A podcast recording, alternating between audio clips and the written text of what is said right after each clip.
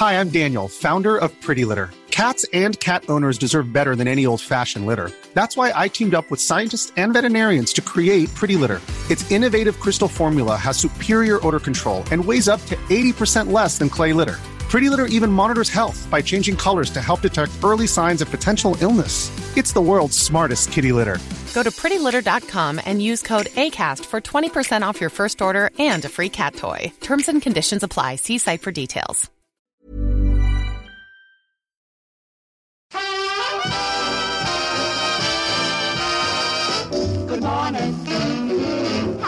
You today?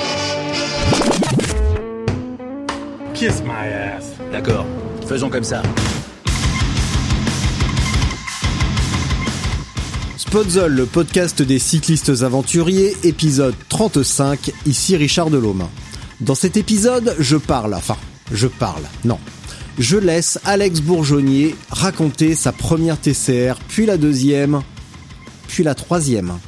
Et même la Northscape, et même la préparation pour la deuxième Northscape qu'il fera en 2020. Vous l'avez compris, on a affaire à un gros client, donc inutile d'en rajouter. Sans plus attendre, Alex Bourgeonnier. Allô? Allô Alex, tu m'entends? Oui, ça va. Super. Bon, de toute façon, on vient de se parler au téléphone, donc c'était pas non plus la méga surprise. non, non. Euh, et non, mais par contre, euh, j'ai un vrai souci, c'est qu'on va devoir annuler l'interview. Ok. Ouais, parce que en voyant, ah ben alors, ou alors je me suis, j'ai mal vu, mais euh, c'est c'est toi ou c'est Amandine qui est euh, donc ta femme qui est de Calais? C'est elle qui est de Calais. Bon bah ça va alors, parce que euh, sinon ça faisait encore une personne du Nord que j'interviewais et on va se demander si euh, j'ai vraiment un deal. ça fait beaucoup de, de ch'tis quand même dans dans l'émission, donc euh, voilà. Là je suis un petit peu rassuré quand même. Ouais, ouais, Tout ouais, va je, bien. Je, suis, je suis né à Paris, mais je suis originaire du Sud. Donc, euh, Bon bah ça va, ça va. ça va, un peu de diversité géographique, ça fait pas de mal parce que finalement on va finir par croire que le bikepacking, le gravel et tous ces trucs là, c'est que dans le nord. Euh, ah, mais il y a peut-être un truc. Hein. Au final, beaucoup de courses partent du Nord. Si on prend la French Divide, si on prend la, le- Ouais. la transcontinentale qui a été longtemps euh, sur la Belgique, il y a peut-être un truc du Nord. Hein. C'est, Ouais, je pense. Ça doit venir des frites. c'est peut-être ça. Ouais, ouais, ouais. Je vois pas d'autres, euh, je vois pas d'autres explications. Pour Bon. tenir, il faut bien en manger. Et il faut ça, il faut bien ça effectivement. Bon, bah en tout cas Alex, je suis hyper content de t'avoir euh, par Messenger, j'allais dire au téléphone, mais non. Et Mhm. en fait, il y a tellement de trucs à raconter sur toi que bah, je sais pas par où commencer. Et vu que ce matin tu t'es inscrit sur Spotzol et que ton nom d'utilisateur c'est Alex et Amandine, et ben on va commencer par parler d'amour. Ouais. Et puis voilà, on va commencer. Le vélo, comparé à l'amour, le vélo, c'est complètement nul. Donc on va commencer par ça. Euh, donc t'es avec Amandine, c'est ça? C'est ça. Alors, elle est pas, elle est pas là ce matin, mais euh, ouais, je suis avec elle. Non.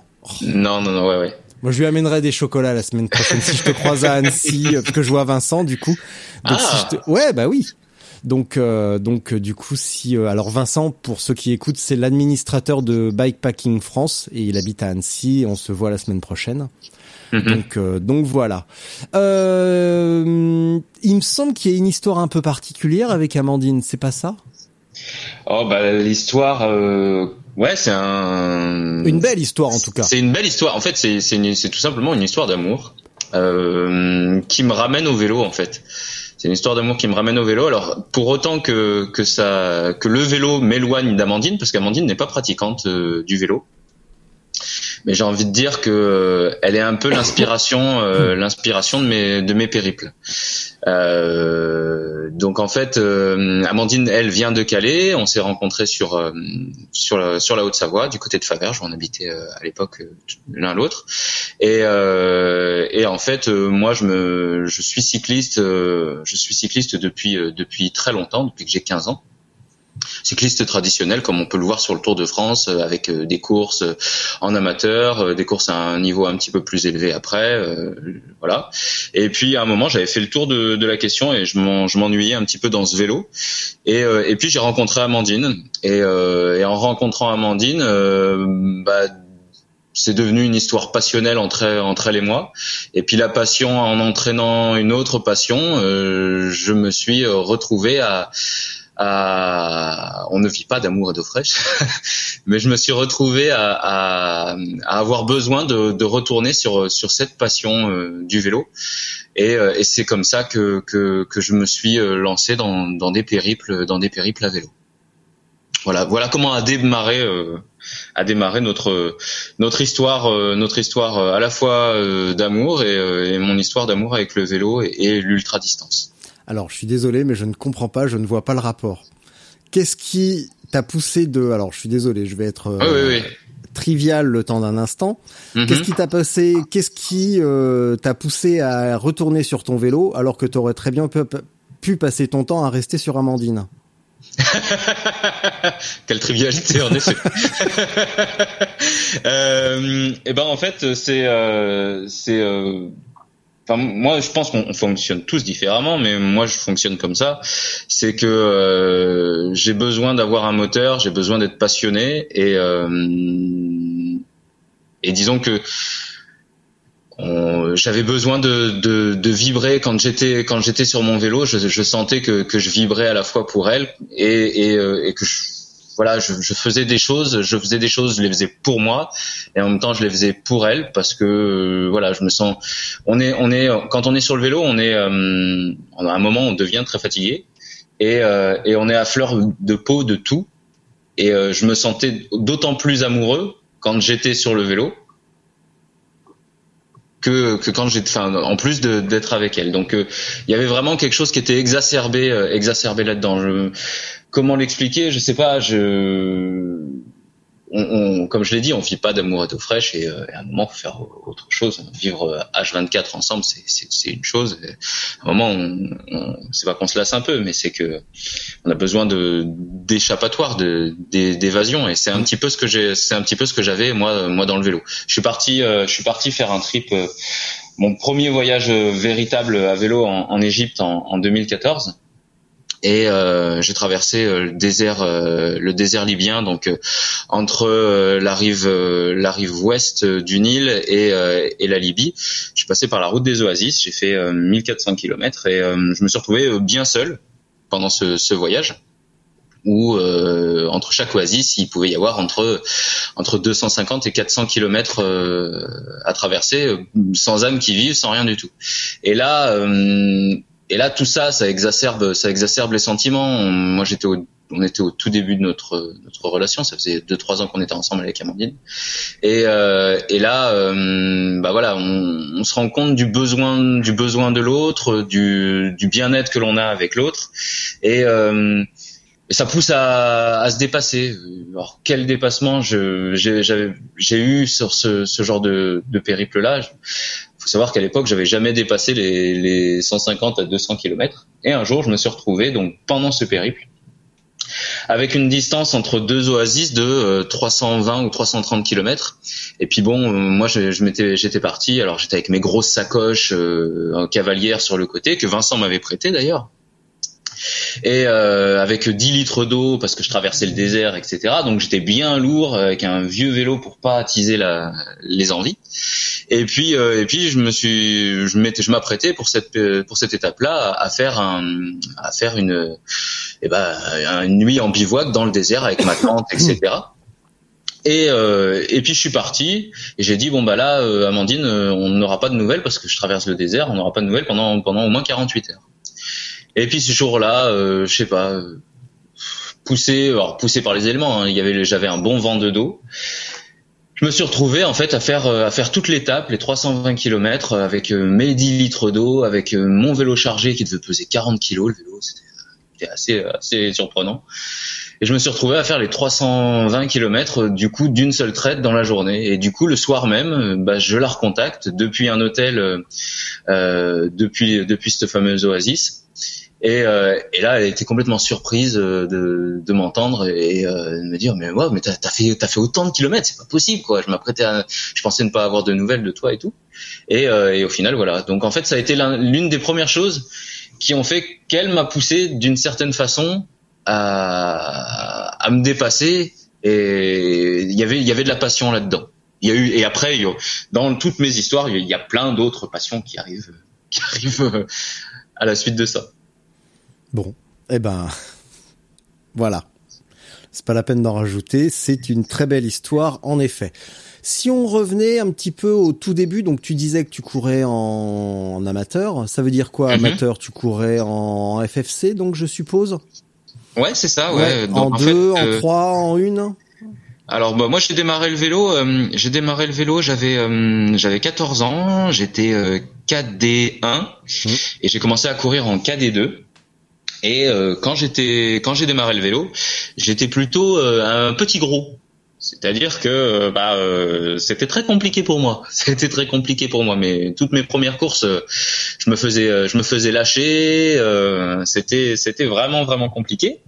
Et puis et puis de fil en aiguille, je me suis accroché. Je me retrouvais derrière le peloton à, à- en chasse patate, à, m'accrocher à m'accrocher. Puis d'un jour du jour au lendemain, je me suis accroché au peloton et puis euh, bah comme euh, j'avais passé ma toute mon expérience, ma petite expérience à l'époque euh, de vélo à faire du chasse-patate derrière les pelotons, et bah plutôt que de faire du chasse-patate derrière les pelotons, bah j'ai fait du je me suis échappé et puis je me suis retrouvé devant.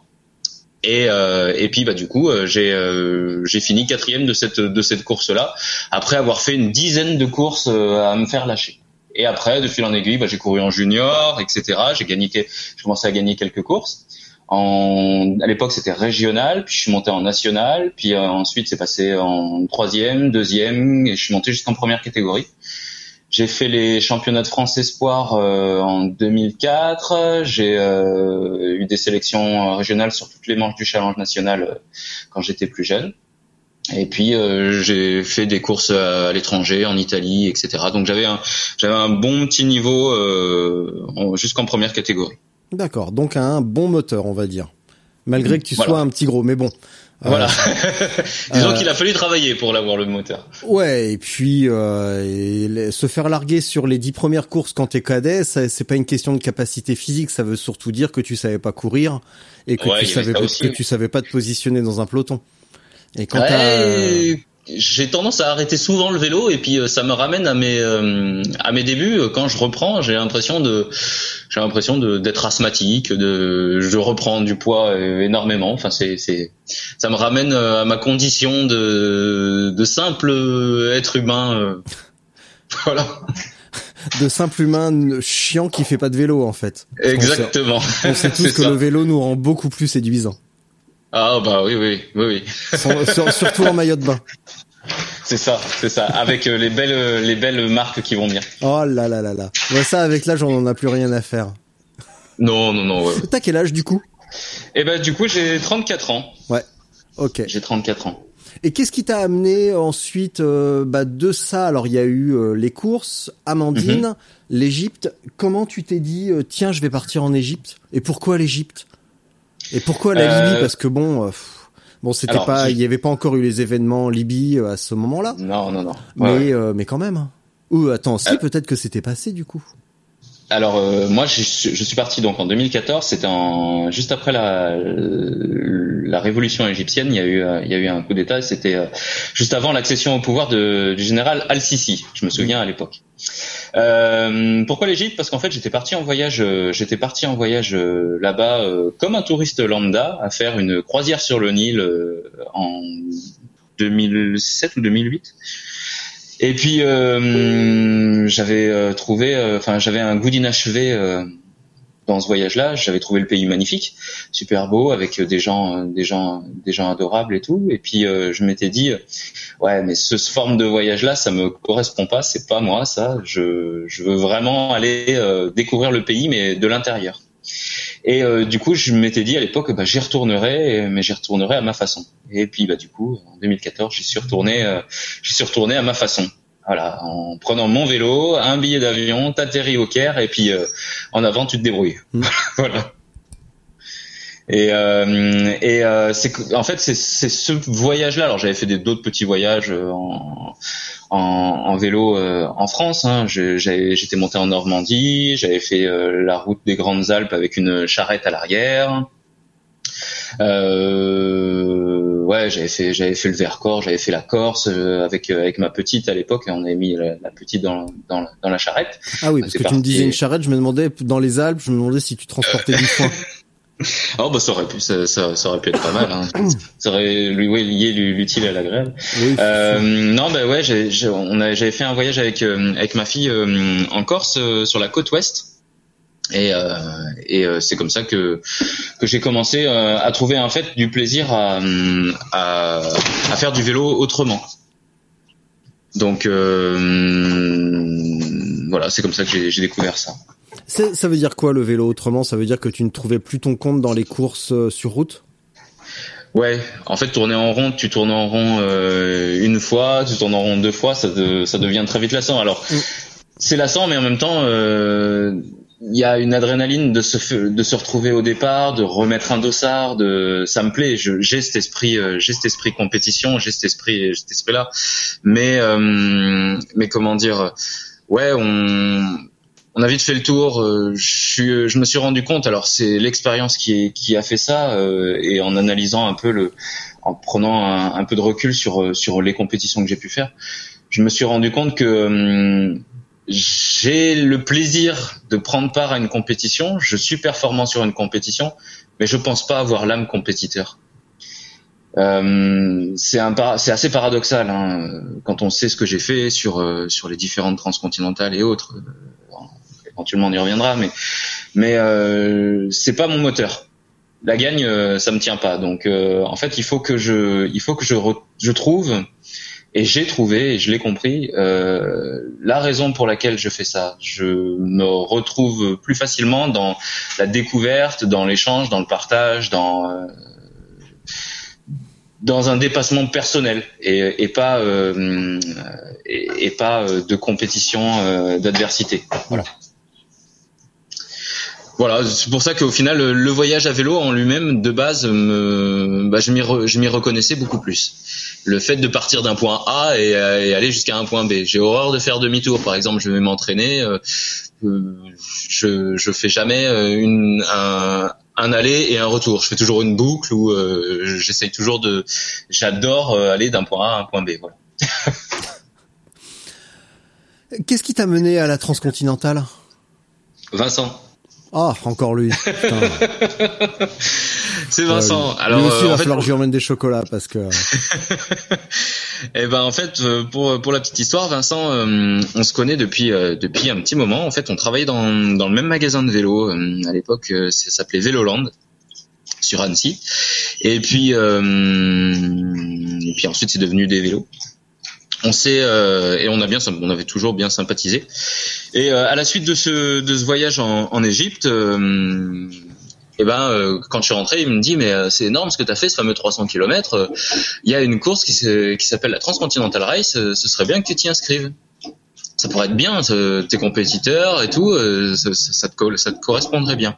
À l'époque, la Transcontinentale, c'était, euh, elle avait déjà eu deux éditions, il n'y avait pas eu beaucoup de participants euh, pour les deux premières. Il y avait euh, Samuel Bekouf qui avait euh, participé à la première, et puis euh, à la deuxième ou la première, je sais même plus. Et, euh, et puis Vincent m'avait dit bah tiens euh, pourquoi tu ferais pas ça? Ça on était on était au mois de mars. Moi après mes longs enfin après mes périples à vélo, j'ai tendance à poser le vélo et puis lui dire bon bah à la, à la semaine prochaine ou à la prochaine fois quoi. Et je suis resté pendant six mois sans toucher au vélo. Et, euh, et puis je suis remonté. Et puis en fait, euh, au mois de septembre-octobre, euh, je me suis dit tiens, ouais, cette transcontinentale, elle était passée euh, durant l'été. J'avais regardé ça et puis je me suis, euh, je me suis dit bah allez, on va, on va écouter Vincent, on va, on va voir ce que ça peut donner. Et puis, euh, et puis je me suis inscrit. Je me suis inscrit et puis, et puis c'était parti. L'aventure était lancée. Et donc? Et donc, euh, et donc, euh, bah, j'ai pris le départ. euh, j'ai pris le départ en juillet 2015 euh, sur la transcontinentale. Euh, alors, je savais pas comment on pouvait se préparer à un truc comme ça. J'avais aucune idée de comment ça pouvait se, se gérer, ni même en, thème- en termes de kilomètres, que en termes de durée, que en termes de gestion, que tout ça. Et je me suis lancé un peu la fleur au fusil dans, dans la transcontinentale. La fleur au fusil. euh, Enfin, en- mais en même temps, je m'ai- je m'étais quand même bien préparé. J'avais euh, j'avais fait appel à, un- à un coach euh, en la personne de Sylvain Péréal euh, qui bosse pour WTS Coaching. Ouais. Et euh, du coup, pendant, je lui avais présenté le projet de, de cette transcontinentale, et puis bon, pendant un an, il m'a préparé physiquement à, à cette transcontinentale. Alors, il m'a préparé physiquement, et puis moi, je suis allé chercher euh, euh, moralement, enfin comprendre euh, comment ça, ça, se passait au fur et à mesure de, de mes de mes périples. J'ai fait des, des BRM pour préparer ça. Alors, on attaque par un BRM 200, tu fais le BRM 200. Alors comme j'ai une capacité à rouler euh, à rouler fort, bah tu fais un BRM 200 à 31 km/h de moyenne, mais t'arrives, t'es rincé, tu te dis oh punaise, il va falloir en faire plus encore. Et puis euh, et puis de 200, tu passes à 300, et puis de 300, t'enchaînes un week-end où tu fais 600, euh, et puis d'un coup tu fais 800, et puis à chaque fois tu te prends des claques parce que j'avais tellement la capacité à rouler fort que bah, pour moi bah, c'était ça me paraissait normal de rouler euh, de descendre dans le sud à 35 km/h pendant 500 km sauf qu'au 501e kilomètre euh, tu te prends le la rouste de ta vie tu tournes à gauche tu te prends un vent de face et puis là c'est game over tu te retrouves à 20 km/h sur le plat et encore. Et tu te dis mais c'est pas possible faut que je remonte jusqu'à la maison.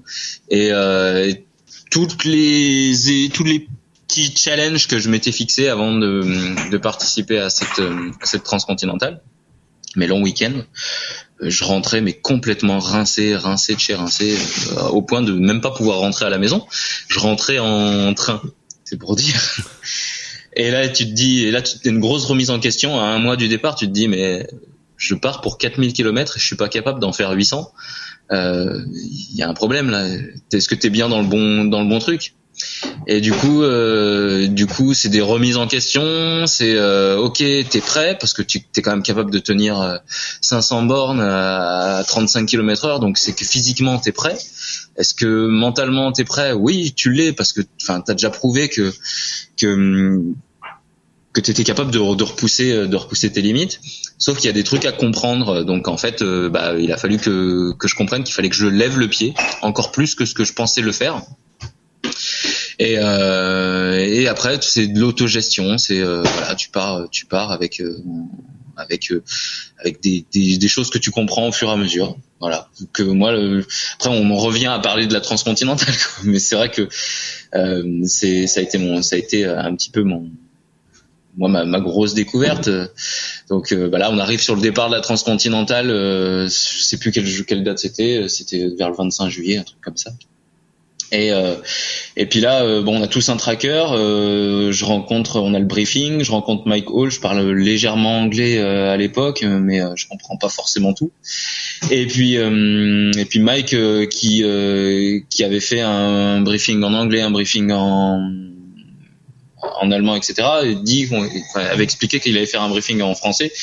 Et au final, le, briefing en français ne se fait pas. Et puis moi, je reste les yeux écarquillés face à un anglais des mal maîtrisé. Et puis à la fin, il vient me voir et il me fait euh, "C'est bon, you understand everything?" euh, euh, Yes, yes. Mais j'avais pas forcément tout compris, mais bon. Ce que ce que, j'avais compris, c'est que je partais dans un truc euh, dans un truc un peu fou. Et puis et puis au final, les claques que je m'étais pris sur mes sur mes premiers sur mes premières mes premiers périples, bah font que je passe mes premières 24 heures très prudent. Euh, je pense que la première nuit, euh, je suis aux alentours de la 50e, 60e position. Je regarde le tracker régulièrement. Euh, je me fie à ce que j'avais, ce que j'avais préparé avant, c'est-à-dire que j'avais j'avais bien préparé ma carte et je me dis bon bah reste sur ton reste sur ta trace. Les autres vont pas forcément au même endroit que toi, mais bon t'as fait ton parcours, euh, c'est que ça doit être pas si mauvais que ça, on verra bien. Et puis je pars et je pars et puis je roule et je roule. Et euh, le soir même, euh, le soir même, bah, au final, je me retrouve en deuxième position à, rouler avec avec Josh Ibet, qui au final sera le futur vainqueur de, de la transcontinentale. Et, je me dis, bah, t'es pas si mal que ça. T'as fait, on arrive ensemble dans Dijon, donc depuis Gramont, hein, au premier soir. Donc on avait déjà fait une belle une belle une belle bambée quoi. Et euh, et puis moi j'avais prévu de m'arrêter tôt parce que pour moi euh, j'avais pas forcément la notion de rouler tard la nuit et puis de rouler toute la nuit. Je suis un gros gros dormeur et je m'étais dit bon bah maintenant il faut que je dorme parce que je suis fatigué donc je vais dormir. Puis je m'arrête dans un hôtel après après Dijon et et puis il, devait, il doit être 8h30, un truc comme ça le soir. Donc en plein été, c'est pas c'est pas tôt, c'est pas tard. Quoi. et, et tout le monde continue à rouler. Et puis je dis bon bah moi je repartirai sur les coups de une heure ou deux heures du matin après m'être reposé.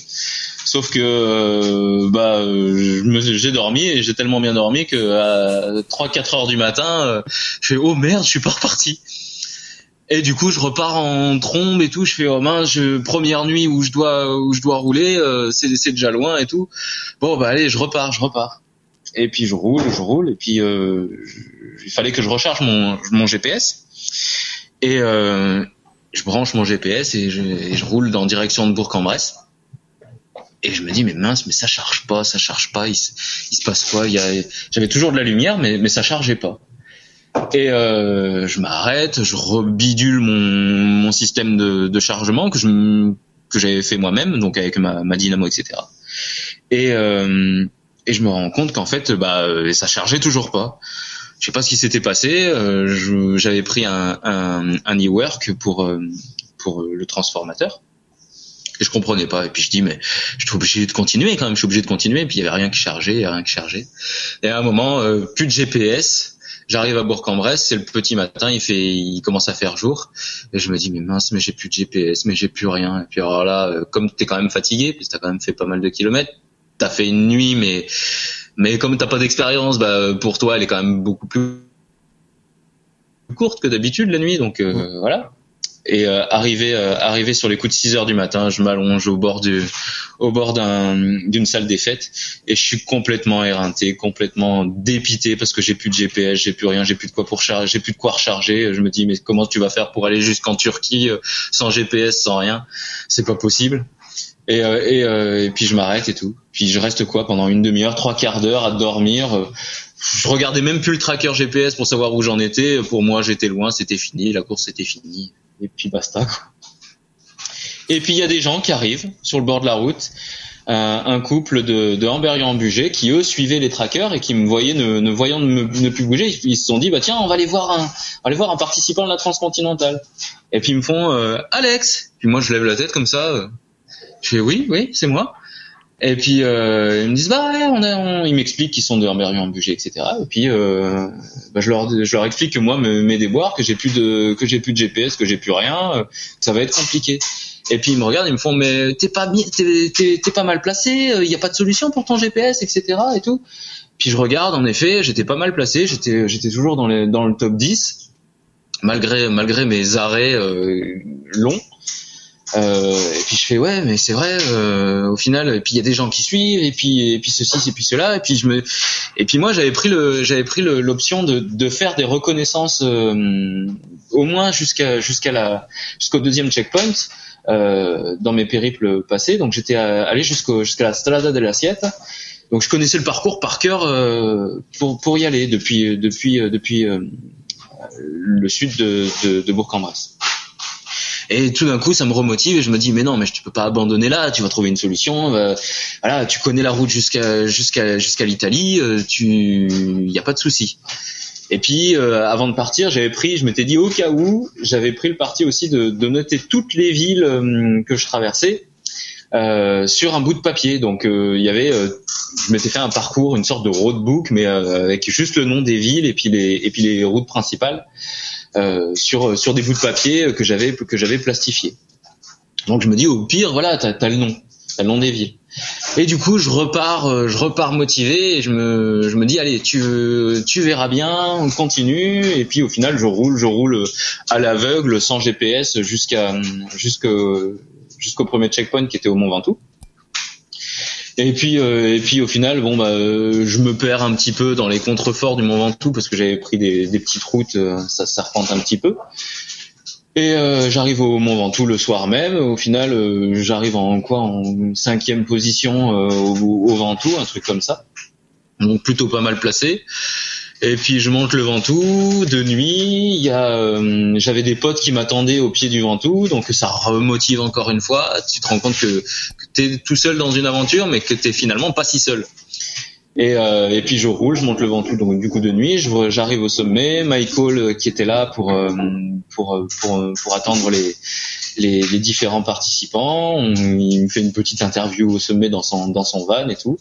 Et puis et puis je me rends compte qu'en fait bah j'avais intégré ce qu'était l'aventure quoi même si je maîtrisais maîtrisais pas forcément tous les éléments j'avais compris dans quoi j'étais et puis euh, au final bah, j'avais passé j'avais passé les, le fameux cap que j'avais pas réussi à franchir euh, durant mes, mes, mes, mes, différents tests.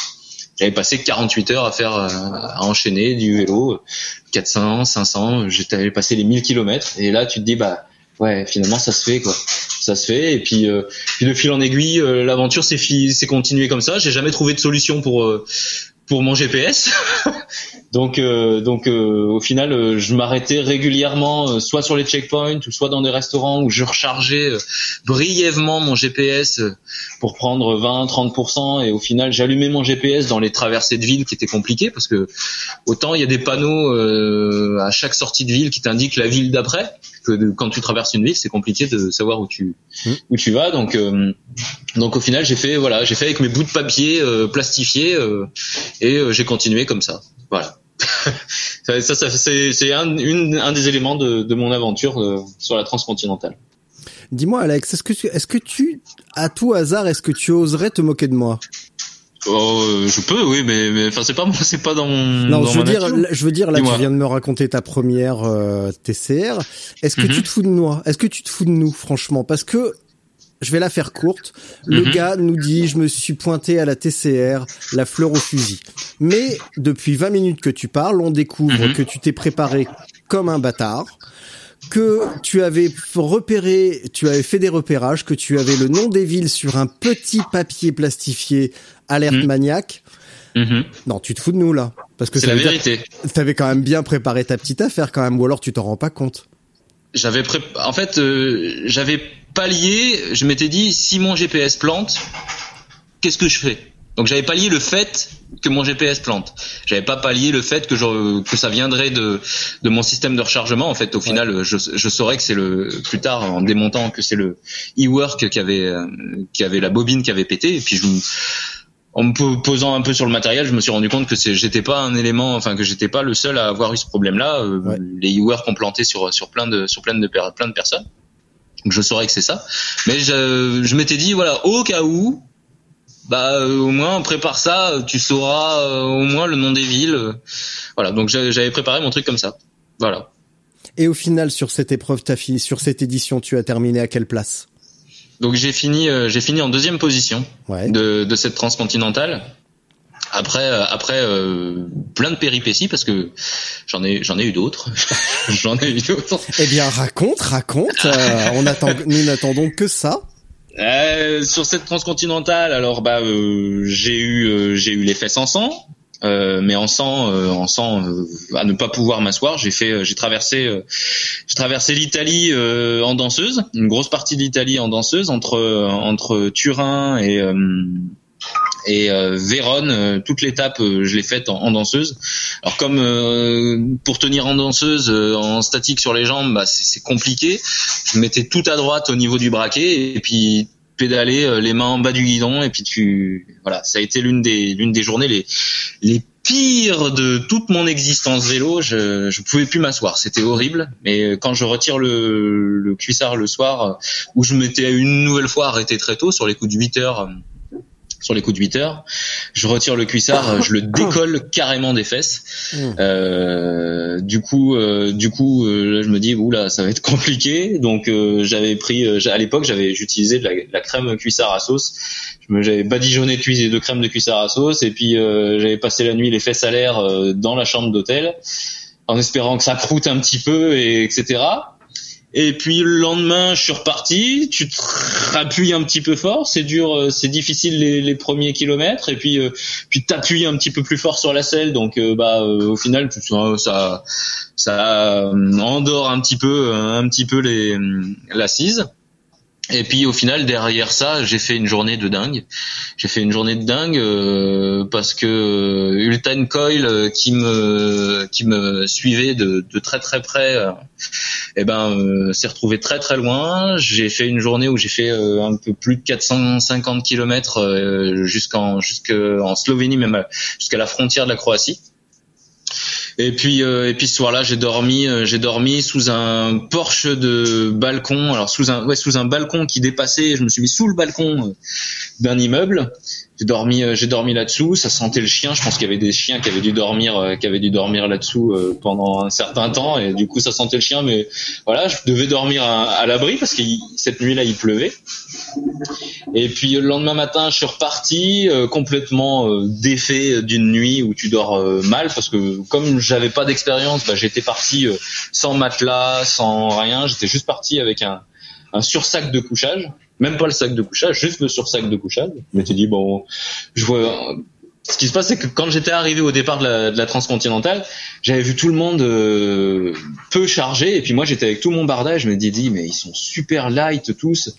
Et moi j'ai tout ça, je peux pas partir avec tout ça, c'est pas possible. Du coup je dis à Amandine, bah, euh, qui était venue avec moi au départ, ah tiens, je te laisse ça, je te laisse ça, je te laisse ça. Et au final, bah, il me restait plus grand chose, donc j'étais parti qu'avec le sursac de couchage. Et du coup, on... bah, j'ai dormi euh, dans mon sursac de couchage sous ce fameux porche d'immeuble. Et, euh, et puis je repars le lendemain matin sous la pluie euh, et tout, un peu un peu transit froid. Et puis euh, en Slovénie, euh, tout d'un coup, sur les coups de 7, 7 8 heures du matin, un gars sur le bord de la route sous son parapluie qui me fait Go Alexander, go Alexander, go go. Et là, t'es es complètement transi, tu fais punaise, mais même là, il y a du monde, t'es pas tout seul quoi. Et du coup, tu retrouves un, c'est à nouveau de la motivation. C'est une journée où tu vas encore avoir de la motivation de te dire, voilà, je suis pas tout seul, je suis pas tout seul, je roule, je roule. Et puis ce soir-là, bah, j'arrive au, au, au, checkpoint 3 euh, à Vukovar euh, et, puis là j'avais les pieds euh, les pieds avec des crevasses parce que t'avais roulé j'avais roulé toute la journée il y avait Anna qui était qui était là il y avait il y avait toute l'organisation qui était là. Il y a une photo d'ailleurs qui avait été prise de mes pieds et puis et puis de moi en, en, peignoir dans le dans ce dans ce hall d'hôtel. Et puis bah je vais repartir voilà pour une nuit, pour une pour une nouvelle pour une nouvelle journée le lendemain.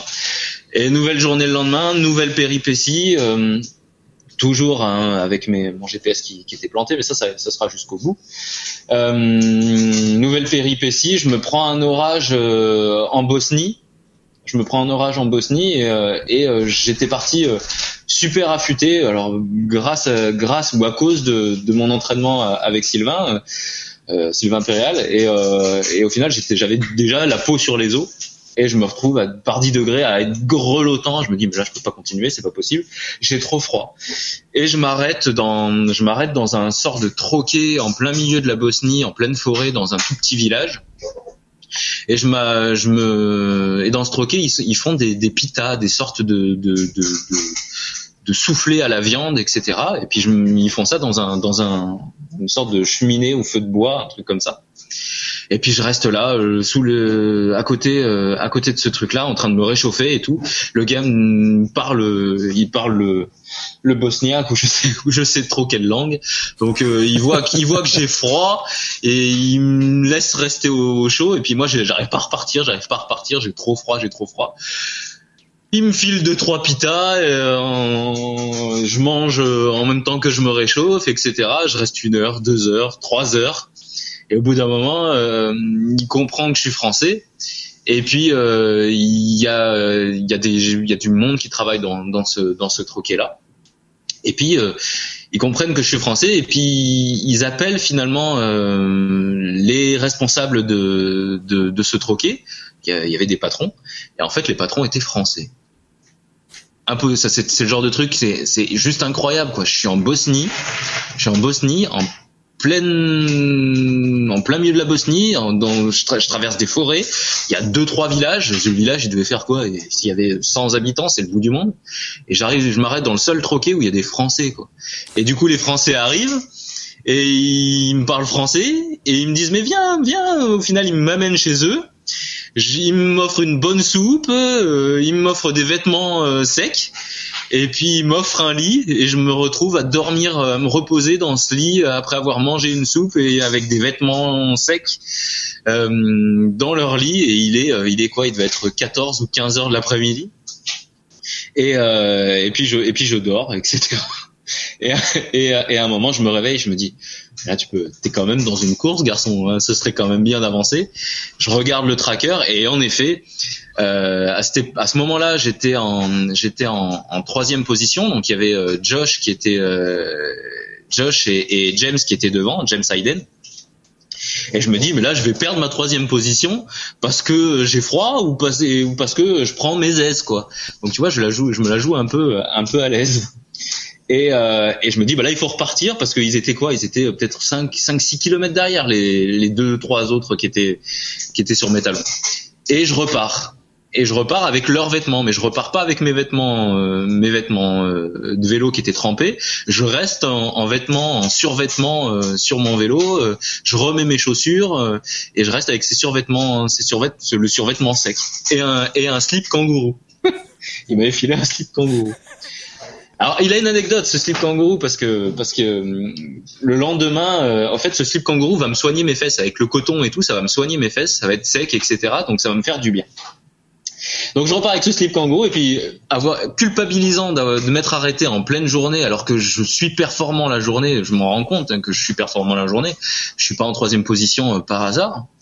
Euh, c'est grâce justement au fait que je sois que je sois efficace sur le vélo. Culpabilisant, je me dis cette nuit, tu fais une nuit blanche cette nuit, tu roules, tu roules, tu refais ton, tu refais ton, ton retard. Et du coup, je passe Sarajevo. Euh, la pluie s'était arrêtée, mais euh, c'était dans la brume, etc. Je passe Sarajevo.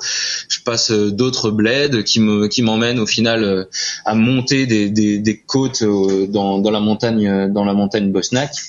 Et, je monte et je monte, mais la fatigue me rattrapant encore une fois, je, suis obligé de m'arrêter une ou deux fois pour faire des petites pauses de 5-10 minutes de, sommeil. Mais je me force à repartir et je, suis toujours en survêtement et je traverse, je traverse la montagne bosniaque comme ça. Et puis euh, au petit matin, euh, au petit matin, je, je passe la frontière, la, frontière du Monténégro. Et je me dis bon là, il va falloir quand même que tu manges quelque chose parce que t'as pas mangé, t'as rien mangé depuis euh, depuis Sarajevo. Et puis j'avais dû faire quoi, peut-être 200, 250 kilomètres depuis Sarajevo. Et, euh, et, surtout j'avais j'avais fait un j'avais fait un beau break puisque euh, les autres s'étaient arrêtés. Et s'étant pas arrêtés la journée euh, et puis euh, poussant fort la nuit bah, j'avais fait un beau break durant cette nuit là et il me restait un pas mal de kilomètres mais il me restait quoi 60 70 kilomètres pour arriver dans la baie de Kotor et, et arriver au, au Mount Lofshen qui était le le quatrième checkpoint. Et du coup je me dis il faut vraiment que tu manges à la, à la frontière. Et je m'arrête dans une station-service, j'essaye de, de, passer ma carte pour pour m'acheter à manger. Ça passait pas, il y avait rien qui passait. Je fais bah, merde alors, qu'est-ce que je vais faire bon, En même temps, il y a ça passe pas, ça passe pas. Qu'est-ce que tu veux, faire? Faut continuer, faut avancer. Tu mangeras plus loin et tu boiras plus loin. Et puis je pousse et je pousse et je pousse et puis la journée euh, la journée avance et euh, et euh, un peu plus loin, je passe la frontière et il y a des, il y a un couple qui me, qui m'avait certainement, je me suis pas rendu compte, un couple qui m'avait certainement vu euh, avoir ma carte refusée euh, à, la frontière. Et je m'étais arrêté, enfin au, au, moment de m'acheter à manger, puis je m'étais arrêté pour euh, pour euh, pour me déshabiller parce qu'il commençait à faire chaud. Et puis au final ils m'ont offert ils m'ont offert un bout de sandwich euh, à manger. Voilà sorti de nulle part, euh, ils m'ont filé, ils m'ont filé un bout de sandwich. Donc au final, ça m'a permis de continuer, mais euh, je commençais à avoir soif, etc. Donc je roule, je roule, je roule. Et euh, vers midi, une heure, j'avais vraiment faim et, soif. Et je commence à arriver dans la dans la baie de Kotor. Et sur mon parcours, j'avais vu un moyen de, de, contourner une grosse descente dans dans la baie de Kotor et je descends donc euh, par un par une toute petite route sinueuse et tout, mais qui me faisait gagner une bonne quinzaine, une vingtaine de kilomètres. Donc je descends, je descends, mais j'étais plus lucide parce qu'il vraiment il me fallait il me fallait il me fallait de l'eau, il me fallait manger. Et au final, à allez à un kilomètre de la fin de la descente, je me suis pris une grosse gamelle euh, dans un virage. Je me suis retrouvé à terre euh, et là, je sais pas à moitié déshydraté, euh, commençant à être euh, à perdre en lucidité. Je me retrouve à être là sur le bord de la route. Ah mon dieu. les, gens me regardent et tout. je pète à moitié les plombs. Bon, au final, euh, je remonte sur mon vélo, 500 mètres plus loin, il y avait, il y avait une supérette, et puis je m'achète à manger, et puis je me retrouve à, à une heure de l'après-midi sur les requinqués sur les bords de, sur les bords de, de la baie de Cotor, le coup de la hanche euh, avec une grosse pizza. Il y avait rien de cassé, c'était juste des pizzas, mais bon, ça, piquait quand même. Je me retrouve euh, voilà en sang, à arriver sur le sur le pied de sur le pied de du Mount Lofshen et puis euh, et puis j'attaque le Mount Lofshen. Dans la montée du Mount Lofshen, il y a les il y a les bah, les les médias euh, les médias suiveurs qui qui arrivent et qui me font savoir que je suis en deuxième position. Et là pour moi je suis attends qu'est-ce qui se passe là? Commencer.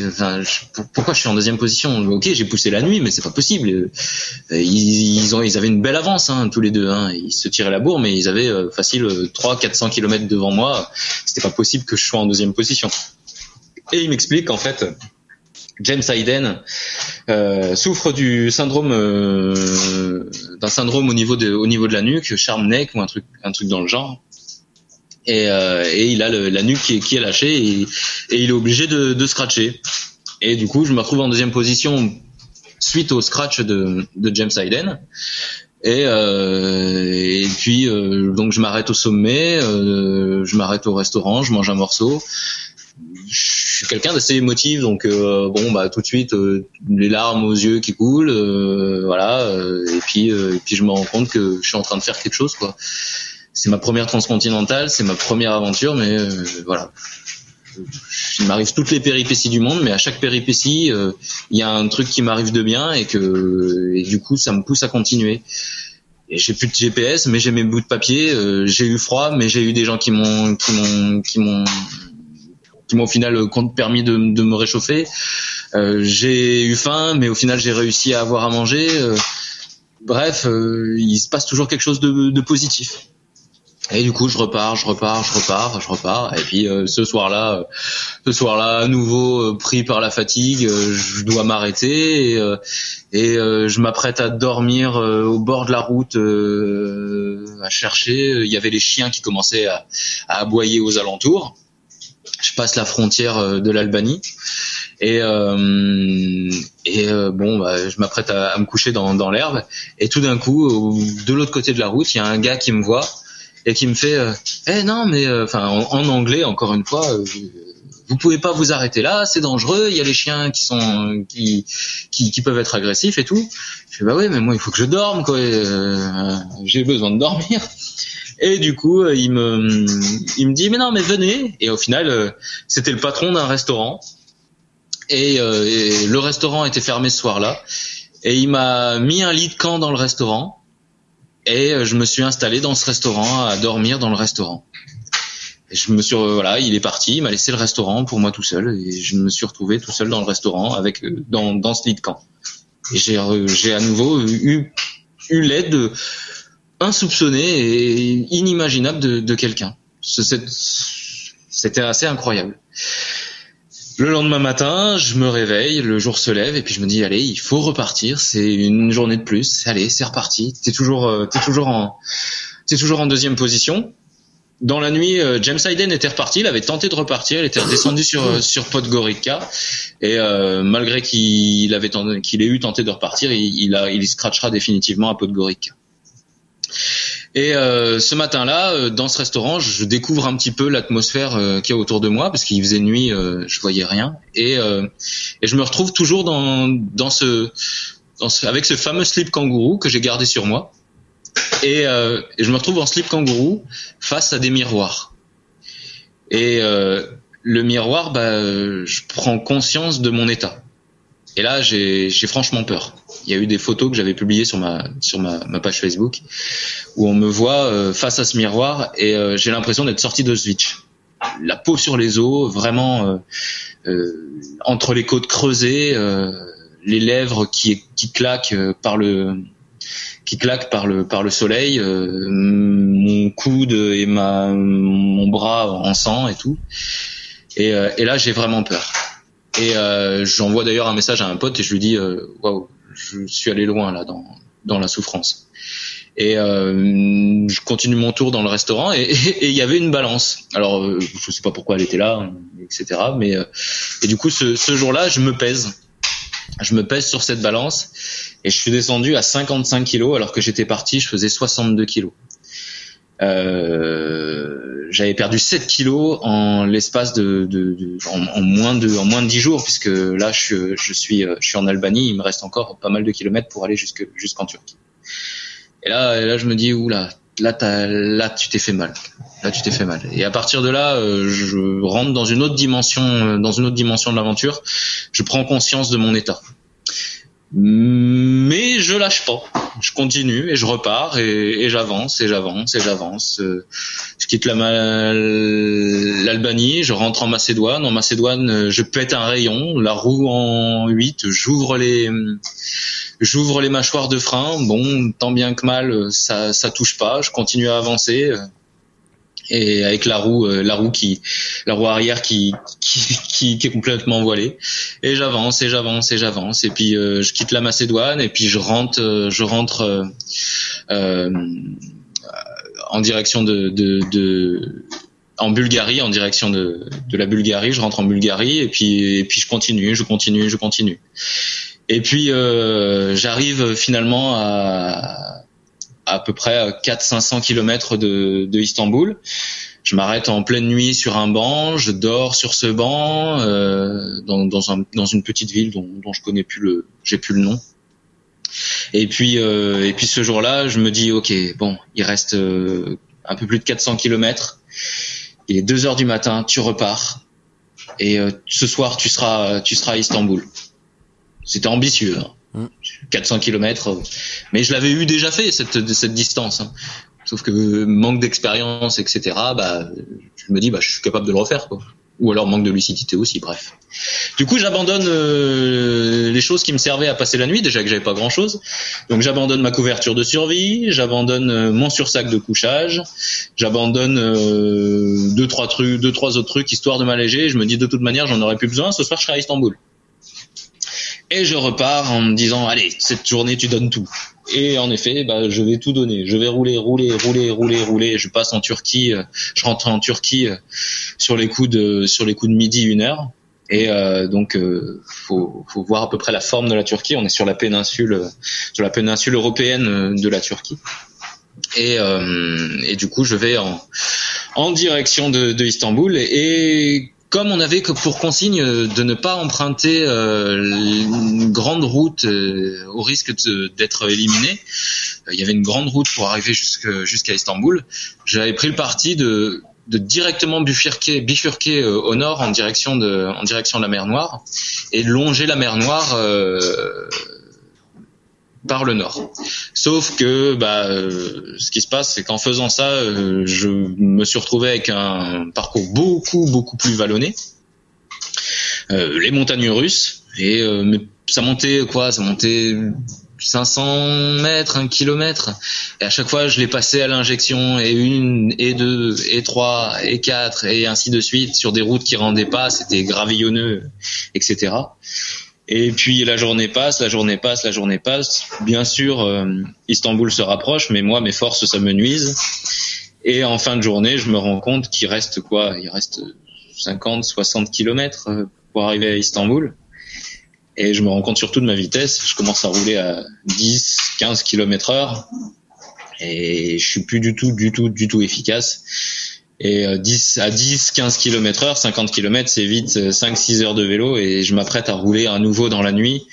Et je suis pas paré à, à cette éventualité là et je suis pas paré au fait que il faille à nouveau que je m'arrête pour dormir etc etc et là j'ai tout qui lâche. J'ai tout qui lâche dans un village.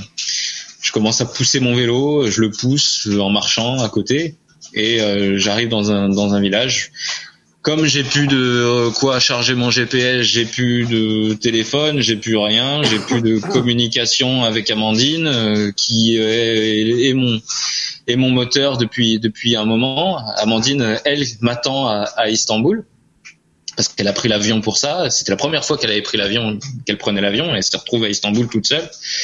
Et, euh, et moi, là, j'ai qu'une seule envie, c'est de la retrouver et, de d'arrêter ce, calvaire parce que je vis un véritable calvaire. Et euh, pour moi, il est plus possible de continuer. C'est plus question de continuer. Et, et j'ai décidé à ce moment-là d'abandonner. Il reste 50 km. Je suis en deuxième position il y a des jeunes qui sont là sur euh, sur le bord de la route. Euh, je m'adresse à eux et tout, et puis euh, de fil en aiguille, ils m'offrent un ils m'offrent un café dans un dans un bar, etc. On, partage un café. Ils me font un partage de connexion. Entre temps, je peux recharger dans ce café mon, mon téléphone et avec ce partage de connexion, oui, parce qu'il m'avait coupé ma ligne aussi, euh, il m'avait coupé ma ligne de téléphone, parce que comme euh, on est dans d'autres pays, euh, bah, on se retrouve avec un hors forfait de dingue et bah, à un moment ils nous disent ouais non mais là à un moment faut arrêter les conneries. Quoi. Et du coup ils me font un partage de connexion et je réussis à contacter Amandine et je, prends, je prends les dernières forces et la dernière conviction que j'ai et je lui dis écoute Amandine je vais prendre je sais pas quoi mais j'arrête là, je m'arrête je veux, j'arrête tout là, je, je veux plus continuer, je vais prendre un bus, je vais prendre un taxi, je vais prendre quoi que ce soit, mais je te rejoins, je veux pas, je veux pas continuer, je peux pas, je peux pas continuer. Et puis bah forcément, elle était avec les organisateurs, elle était avec euh, avec euh, Anna, elle était avec Mike. Et elle était avec Josh qui était arrivé depuis quelques heures. Et euh, et puis euh, Amandine se met à pleurer en me disant mais si tu peux pas abandonner, fallait j'avais euh, ça avait été un sacerdoce aussi pour elle hein. on a des enfants ça a été un sacerdoce pour elle de s'occuper de tout ça et de me voir partir dans les préparations etc etc et puis de se retrouver à Istanbul toute seule là-bas et puis puis moi qui qui me retrouve en deuxième position prêt à abandonner c'était inimaginable. Et puis euh, elle se met à pleurer en me disant mais repose-toi t'as le temps le troisième est 250 km derrière toi donc euh, repose-toi prends le temps de te reposer et tu repartiras et etc et puis euh, elle me passe euh, Josh qui me dit qu'au final l'année dernière lui avait fini deuxième et qu'il avait été dans le même état pour sa toute première expérience et, et qu'il avait appelé sa mère aussi en pleurant qu'il qu'il voulait arrêter et tout et puis puis au final il avait fini il avait, fini lui l'année d'avant euh, deuxième derrière derrière Alléguerre. Au final on raccroche et puis euh, je comprends que je suis en train de faire une connerie en voulant abandonner. Après tout ça, après autant de kilomètres, après plus de 4000 kilomètres euh, à vélo, je pouvais pas me retrouver à abandonner à 50 kilomètres de l'arrivée. quoi. Et du coup, ce soir-là, je décide de repartir. Alors qu'il aurait fallu que je m'arrête pour me reposer, etc. Mais je décide de repartir. Je décide, je me dis, je vais lui faire la surprise de d'être euh, d'être à, à Istanbul et d'arriver à Istanbul avant demain matin. Et je repars toujours aussi euh, lamentablement à 10 euh, moins de 10 km heure même j'ai envie de dire. Et, euh, et, je fais pas plus de une heure et demie ou deux heures et je me retrouve complètement fatigué crevé à m'allonger à chercher même plus à chercher où, où m'allonger à m'allonger sur dans le caniveau sur le bord de la route et, euh, et là intervient un moment mystique. Et quand je le raconte, euh, je pense que beaucoup de personnes ne me croient pas. Et pourtant, je peux assurer que c'est quelque chose de véridique. Je m'allonge euh, sur le bord de la route et je vais rester là pendant une heure, deux heures et, quasiment inconscient. Et la lune, à un moment, va se va se va, se dévoiler du des nuages qui, qui qui étaient présents et je vais lever la tête et je vais me rendre compte que je suis allongé à côté de deux gros chiens, deux gros chiens de style patou. Et là, je vois qu'ils sont qu'ils sont inoffensifs, qu'ils bougent pas. Et euh, du coup, j'ai pas sur le coup le courage de repartir, pas la force de me relever, de remonter sur mon vélo. Et je reste là. Et il se passe encore plusieurs minutes ou plusieurs heures, je sais pas combien de temps exactement je serais resté là. Et à un moment, je reprends mon courage à deux mains, je remonte sur mon vélo, et ces deux gros chiens sont toujours là, et ils s'assoient, et ils me regardent partir. et ça tranche réellement cette cette situation avec le contraste de, des autres participants qui raconteront plus tard que ils ont eu des problèmes avec les chiens, qui se sont fait attaquer, qu'ils ont eu des chiens qui les ont coursés, etc. moi, j'ai dormi à, à quoi, deux trois mètres de deux gros chiens blancs et au final qui m'ont qui m'ont rien fait quoi. Et, et, du coup, je repars, euh, toujours aussi lamentablement, mais je repars, je repars, je repars, et puis je me rapproche de Istanbul. Le jour se lève, et c'est comme le jour se lève, c'est une nouvelle journée. Et euh, je franchis les dernières côtes qui me ramènent, qui me ramènent euh, sur le sur le Bosphore. Et j'arrive sur le Bosphore sur les coups de 7h30 du matin. Voilà, Amandine était là avec euh, Anna, avec euh, Josh, et ils, attendaient, ils m'attendaient. Et puis, euh, se clôt ma première transcontinentale. Voilà. Alors je cherche, mais je crois qu'il ne m'est jamais arrivé de parler aussi peu pendant un épisode. Ah bah alors excuse-moi. euh, non parce que c'est moi qui te remercie. Déjà parce que je suis malade. Ah bah d'accord.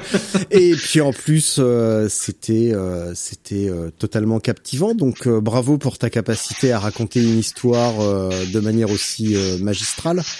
Bah écoute. Qu'est-ce que tu as appris au terme? Alors déjà d'accord t'es arrivé mais mm-hmm. je sais que c'est peut-être difficile à expliquer ou à résumer en quelques mots mais ça t'a fait quoi de retrouver Amandine à ce moment-là, après toutes ces épreuves, et qu'est-ce que vous avez ressenti tous les deux? Un soulagement, un soulagement. C'est euh, c'est l'euphorie que l'on ressent à ce moment-là, euh, elle est indescriptible. C'est ce que j'ai pu euh, raconter à, toutes les personnes qui qui, qui se souhaitent se lancer là-dedans, c'est que on, on est on, on, est dans un état second. Donc euh, Amandine, c'est euh, c'était euh, c'était mon moteur à ce moment-là. C'était mon moteur. Ce jour-là, je repartais pas sans elle. Sans elle, le lendemain, la veille, je repartais pas, je, etc. Et moi, le c'était la fin, la fin de tout, la fin de toute une année de préparation et la fin de, de, de tout en fait. Pour moi, à l'arrivée, clairement, et je l'ai eu dit à plusieurs reprises à ce moment-là, pour moi, je ne repartirai plus dans ce genre de choses-là. J'avais été au bout de ce que j'avais de moi-même, de ce que j'avais à donner, et j'avais vécu des moments tellement difficiles que pour moi, je ne repartirai plus dans ce genre d'aventure. Et finalement? Et finalement, je suis reparti. Pourquoi? Euh, Pas pour les bonnes raisons. Aïe. Pas pour les bonnes raisons. En 2016, euh, bah du coup, euh, après euh, après être donc on est rentré en France, etc. J'ai l'aventure, elle n'était pas finie malgré tout. Après mon retour, j'ai fait des odèmes, j'ai fait des odèmes à plusieurs endroits. J'ai eu gonflé d'un petit peu partout. J'ai eu, j'avais mis mes mes reins en difficulté. Le médecin me l'a dit. j'ai physiquement, j'avais été très très loin. Donc il a fallu il a fallu se réparer. Et euh, bah, quand t'es euh, quelqu'un d'inconnu qui euh, finit une transcontinental race euh, en deuxième position, euh, bah, tu suscites une forme de, une forme d'intérêt et euh, il y a de l'intérêt qui se crée autour de autour de toi. La photo qu'on a fait à l'arrivée, elle témoigne un petit peu de tout. Je pense que je pense que beaucoup de personnes l'ont la connaissent. Où je suis dans les bras d'Amandine, etc. Donc il y, a, beaucoup de d'émulation qui se crée autour de ça. Et comme tu n'as pas d'expérience et que tout le monde le sait, on se dit, euh, toi, l'année prochaine, tu vas la gagner tu y vas, mais faut que tu y retournes et tu vas la gagner. Tu y retournes et il faut que tu y retournes, tu vas la gagner. Puis au final, à force de te le dire, de te le dire, bah tu te dis, euh, ouais, ils ont peut-être raison. Hein. Je suis peut-être capable d'aller la gagner. Faut que j'y retourne. Je suis capable d'aller la gagner. Et du coup, c'est comme ça que tu y retournes. Et comme je te l'ai expliqué, euh, comme je l'ai dit au début de de, de ce podcast, euh, bah je suis, j'aime la compétition, mais je suis, à mon avis, certainement pas compétiteur dans l'âme. Et j'y suis retourné avec les mauvaises raisons. Simplement avec euh, la soif de vaincre et la soif de d'en découdre avec l'adversité, avec euh, avec les autres, et en ayant oublié la raison première pour laquelle j'étais parti, c'est-à-dire la découverte, euh, le dépassement de soi, une aventure personnelle, et simplement découvrir de nouvelles de nouvelles de nouveaux horizons. Et du coup, je suis parti en 2016 et euh, bah ça s'est fini euh, en scratch à, 800 km de l'arrivée. Voilà. Pourquoi? Parce que j'avais déjà euh, pendant les préparatifs de 2016 euh, scratché tout ce que j'avais entrepris. j'avais scratché ma BTR où c'était Paul Galéa qui avait gagné. j'avais encore une fois par euh, par souci d'adversité, je comprenais pas qu'il puisse être devant et euh, et je m'étais mis dans un état où euh, je comprenais pas alors que je roulais tellement fort que quelqu'un puisse être devant moi. Donc oui, mais encore une fois, Paul roule très très fort. Paul roule très très fort, exactement, et, euh, et je le saurai, je le comprendrai après, etc. Donc euh, euh, Paul roule extrêmement fort, il est, très costaud, Paul. mais voilà, j'étais rentré dans, une notion de compétitivité qui ne me convenait pas. J'avais euh, donc scratché tout ce que j'avais entrepris en préparation pour la transcontinentale, à tel point que euh, à quelques une quinzaine de jours de la transcontinentale, je m'étais dit non mais tu participes pas, tu tu rentres pas, tu vas pas, je n'y vais pas, ça sert à rien, euh, ça me ça me correspond pas. Et puis euh, j'avais fait malgré tout une introspection de moi-même, etc. Et puis j'avais compris que j'étais c'était cette adversité qui ne me convenait pas et j'étais quand même parti sur la transcontinentale. Mais euh, de fil en aiguille, euh, de fil en aiguille, euh, j'avais réussi à tenir un jour, deux jours, trois jours. J'avais tenu une semaine en ne rentrant pas dans cette dans cette compétitivité malgré tout en étant compétitif puisque j'étais à, ce moment-là au moment de mon scratch j'étais en quatrième position ce qui est, ce qui est tout à fait honorable hein, face face à, à, James Hayden face à, à cette époque-là il y avait même Josh avait même abandonné enfin bref je sais plus qui était devant moi mais il y avait il y avait du beau monde il y avait Ale qui était devant moi d'ailleurs aussi. Donc euh, voilà j'étais j'étais compétitif et euh, un soir je pendant la course, j'avais eu besoin de m'arrêter euh, et de m'arrêter tôt. Et je m'étais arrêté sur les coups de, de 7h30, 8h. Et euh, en discutant avec euh, avec Sylvain Impérial, qui m'avait à nouveau suivi pendant la préparation, il me dit, euh, il n'a pas eu les bons mots. Je pense qu'il n'a pas eu les bons mots. Il m'a dit, ouais, je te sens pas, je te sens pas avec l'agnac. tu tu t'arrêtes, mais on sent pas que t'as envie de t'as envie d'aller gagner, etc. Et je lui explique ce soir-là euh, avec des mots forts euh, et certainement euh, avec pas mal d'agressivité que que je suis crevé, que c'est pas lui qui pédale, que j'ai besoin de m'arrêter, etc. Et du coup, je m'arrête toute la nuit et je repars le lendemain sur les coups de 9 heures ou 10 heures, un truc comme ça. Donc c'est un arrêt stratosphérique.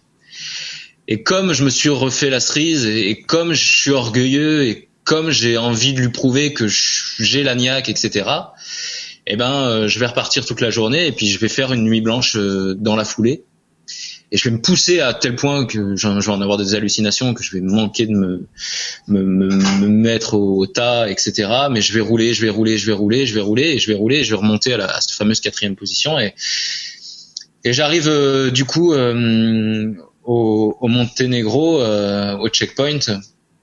Euh, et là, il, il, aurait fallu que je m'arrête pour dormir euh, quelques heures, sauf que James euh, Hayden, lui, vient d'arriver euh, il y a quelques heures, il est en troisième position, et je me dis, s'il repart, eh ben, faut que je reparte. Et là, dans ces cas-là, je rentre dans un esprit de compétition, dans un esprit d'adversité. Je suis plus dans, dans cette aventure personnelle. Et on est reparti dans quelque chose qui ne va pas me convenir et quelques kilomètres plus loin, une cinquantaine, une soixantaine de kilomètres plus loin, complètement détruit par la nuit que j'ai passée, par le fait que j'aurais eu dû dormir et que je l'ai pas fait, eh ben euh, je vais m'arrêter et je vais faire du stop euh, au bord de la route. Et encore une fois bonne étoile que qui doit me suivre. Je vais me retrouver avec des français qui vont s'arrêter et qui vont me prendre en stop et m'emmener jusqu'à l'aéroport à Podgorica voilà. Les Français sont partout, c'est dingue. Hein. c'est dingue. c'est dingue. Et du coup, je vais prendre un avion et je vais retrouver Amandine euh, dans le détroit des Dar- dans le détroit des Dardanelles euh, à l'arrivée. Et ce sera la fin de, de l'aventure transcontinentale de 2016. Et est-ce que c'était la fin de l'aventure euh, transcontinentale tout court ou est-ce que tu as repris part à une épreuve, à une édition? Ah, J'ai repris part à, à d'autres épreuves euh, par la suite. Ouais. Euh, déjà, je me suis posé, j'ai pris le temps de récupérer, d'analyser et de comprendre, de me comprendre surtout. Euh, savoir se connaître, ça c'est l'une des choses les plus importantes quand euh, quand on fait ce genre de choses. Et du coup, euh, j'ai compris que bah, j'ai compris tout ce que j'ai expliqué au début, que j'étais pas compétiteur dans l'âme, que j'étais avant tout dans un partage, que j'avais besoin de de, de de vivre des aventures euh, avec des grands A et, euh, et des aventures personnelles, de découverte, d'échange, de partage. Et que si résultat il devait y avoir, euh, c'est quelque chose que je ne devais pas aller chercher. Et du coup, en 2017, euh, j'ai voulu prendre part à autre chose. Je, je devais à la base participer à la transcontinentale avec quelqu'un euh, en binôme. euh, voilà, j'étais vraiment dans une autre, dans une autre, dans un autre move, dans un autre état d'esprit. Et au final, ce, ce quelqu'un, euh, bah, pour diverses raisons, euh, a- n'a pas pu participer à, à la transcontinentale. Donc, euh, je me suis retrouvé à, hum, au mois de mai, sans après une blessure euh, à suite à une chute euh, et un arrêt d'un mois de vélo. Au mois de mai, je me suis dit bon bah euh, qu'est-ce que je vais faire sans objectif, sans rien? Et puis euh, il restait des places, euh, il rouvrait des places sur la Northscape euh, 4000. Et je me suis dit, euh, bah tiens, allez, pourquoi pas euh, aller jusqu'au Cap Nord. Je me suis dit, euh, va au Cap Nord. Alors que je m'étais arrêté pendant un mois euh, suite à une blessure au genou euh, après une vélocchio que j'avais à laquelle j'avais participé avec Cyclosportissimo. Euh, me dit, bon, bah je m'inscris, mais le but c'est d'aller au Cap Nord. J'avais du temps, j'étais au chômage à ce moment-là. Je me suis dit, Bon, si tu fais 200 km par jour, il te faudra tant de jours, tant pis, tu y vas. Le but, c'est vraiment d'aller au Cap Nord. Et puis, je me suis préparé comme ça, euh, à partir de mai, euh, et le départ était au mois de juillet, euh, simplement euh, avec l'esprit de me dire, je vais au Cap Nord. Et puis, je, me, je crois que je me suis tellement bien préparé que j'ai fait une grosse, grosse partie de la course en tête et, euh, et j'ai participé du coup à cette Northscape où j'ai fini en, en deuxième position. Avec euh, du plaisir de bout en bout. Je suis tombé malade pendant la Northscape, il a fallu que je m'arrête, etc. Mais j'ai pris le temps de me comprendre, j'ai pris le temps de me soigner, j'ai pris le temps de, de rouler avec simplement l'envie de me faire plaisir. Et, euh, et euh, j'arrive sur le dernier, la dernière matinée euh, dans le fjord au, au Cap Nord et tout simplement, je prends du plaisir et je roule avec plaisir. Je crois que j'ai eu le smile de bout en bout et et euh, ça, ça reste mon expérience la plus la plus aboutie euh, en termes de, de plaisir. euh, voilà, c'est cette Northscape. Donc euh, j'ai participé en 2017 à la Northscape et euh, du coup j'ai j'ai voulu reparticiper à la transcontinentale. Je me suis dit il faut faut y retourner sur ce transcontinental pour euh, pour au moins boucler la boucle quoi. Faire euh, ne pas rester sur un sur cet abandon de de 2000 de 2016 donc en 2018 je me suis inscrit à la à la transcontinentale euh, avec l'émulation de, de Thomas Dupin euh, un de mes potes qui est aussi euh, part- fait, fait aussi partie du team euh, Cyclosportissimo et, euh, et du coup, je suis parti sur la, sur la transcontinentale euh, en 2018 avec euh, pareil pas mal de pépins, mais toujours dans cette optique simplement d'aller au bout. Euh, les pépins que j'ai eus m'ont complètement extrait de de la notion de compétitivité, euh, simplement parce qu'au bout de deux heures de course, euh, j'ai dû m'arrêter euh, parce que j'avais mon moyeu qui avait qui avait foiré et je me suis retrouvé avec la roue euh, complètement complètement en, en- avec du jeu et tout. Il a fallu que je m'arrête pendant une 10 10 12 heures pour euh, le lendemain réparer euh, réparer mon moyeu changer ma roue etc donc euh, euh, dans les premières heures de course tout le monde est au taquet ça roule très fort. Je me suis retrouvé avec euh, 3 400 km dans la vue euh, très très loin aux alentours de la 2 ou 2 ou 3 centième position je sais plus exactement. Et là, je me suis dit, eh ben là, t'es clairement hors compétition, donc le but, c'est fais-toi plaisir, roule pour toi, et, et je me suis, pareil, fait plaisir avec euh, avec d'autres d'autres vision parce que le, la transcontinentale reste impitoyable euh, parce que elle, est, elle, a des latitudes qui font que euh, il fait super chaud, que ça monte, que c'est que c'est très très dur. Et au final, de, de fil en aiguille, j'ai roulé ma transcontinentale, euh, voilà, en me faisant plaisir. J'ai été performant jusqu'à remonter jusqu'à la cinquième position en, en rentrant en rentrant du, côté de la Pologne. Et euh, mais voilà, j'étais plus dans cette, j'étais pas dans cette optique de, compétition. J'étais compétitif malgré tout parce que parce que je pense que je dois avoir le physique et je sais me préparer pour ça, mais c'était vraiment pas mon, objectif euh, premier. Voilà. Ah, tu me coupes l'herbe sous le pied, euh, sous le pied, pardon, quand euh, quand tu arrêtes, je sais même plus quoi dire parce qu'habituellement, tu sais, je rebondis d'une phrase à une autre, d'une expression. On me dit souvent que je suis un peu trop prolixe alors. Ah non, bah là, non non, moi c'est la fête hein, aujourd'hui hein, tu sais, euh, un mec qui fait l'interview toute seule. d'ailleurs, d'ailleurs tout à l'heure quand t'as parlé pendant 45 minutes tout seul, j'étais pas là. Euh, tu, tu étais parti, c'est ça Ouais, ouais, bah ouais, ouais, parce que je suis, en, je suis en train de jouer à Call of Duty en ce moment.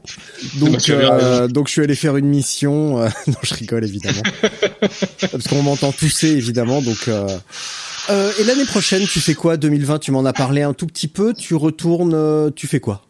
Alors, 2019 a été une année blanche. Pourquoi euh, Tiens, pourquoi Laisse-moi rebondir un petit peu pour une fois. Laisse-moi faire mon job. Pourquoi Année blanche. Pourquoi Eh ben parce qu'on a monté notre notre société. On a monté notre société. On organise des séjours aventures à vélo. Donc on, pour le coup, après ma période de chômage, eh ben euh, j'ai passé un brevet d'état en cyclisme pour pouvoir faire de l'encadrement. Donc euh, l'esprit de notre notre boîte, Ultra Bike Adventure, comme euh, comme elle s'appelle, euh, vise à emmener euh, les gens à découvrir euh, l'aventure à vélo.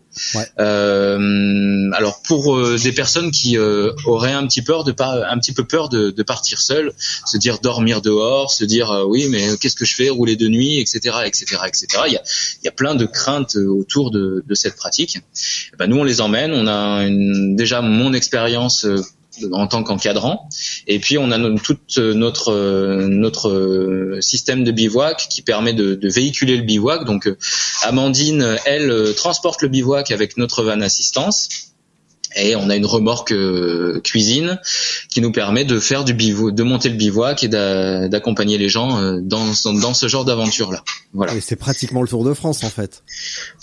Avec euh, l'esprit moins moins Tour de France, c'est-à-dire que nous on va pas à l'hôtel le soir. Sans les hein. casquettes. D'accord. Sans le sans l'hôtel le soir, etc. Ok. on reste vraiment en mode bivouac. Quand même, oui, quand même. Ouais, ouais. Ah, c'est cool. C'est cool, c'est cool. Et du coup, pour 2020, bah alors, je mettrai tous les liens euh, dans les notes et euh, mhm. je mettrai tout ça euh, avec l'épisode comme ça, les les auditeurs pourront aller explorer et le cas échéant te contacter pour prendre part. Mhm. Et 2020, qu'est-ce que tu vas faire? Alors 2020, euh, bah ça, le vélo m'a manqué. Euh, le vélo m'a manqué aussi bien moralement que physiquement.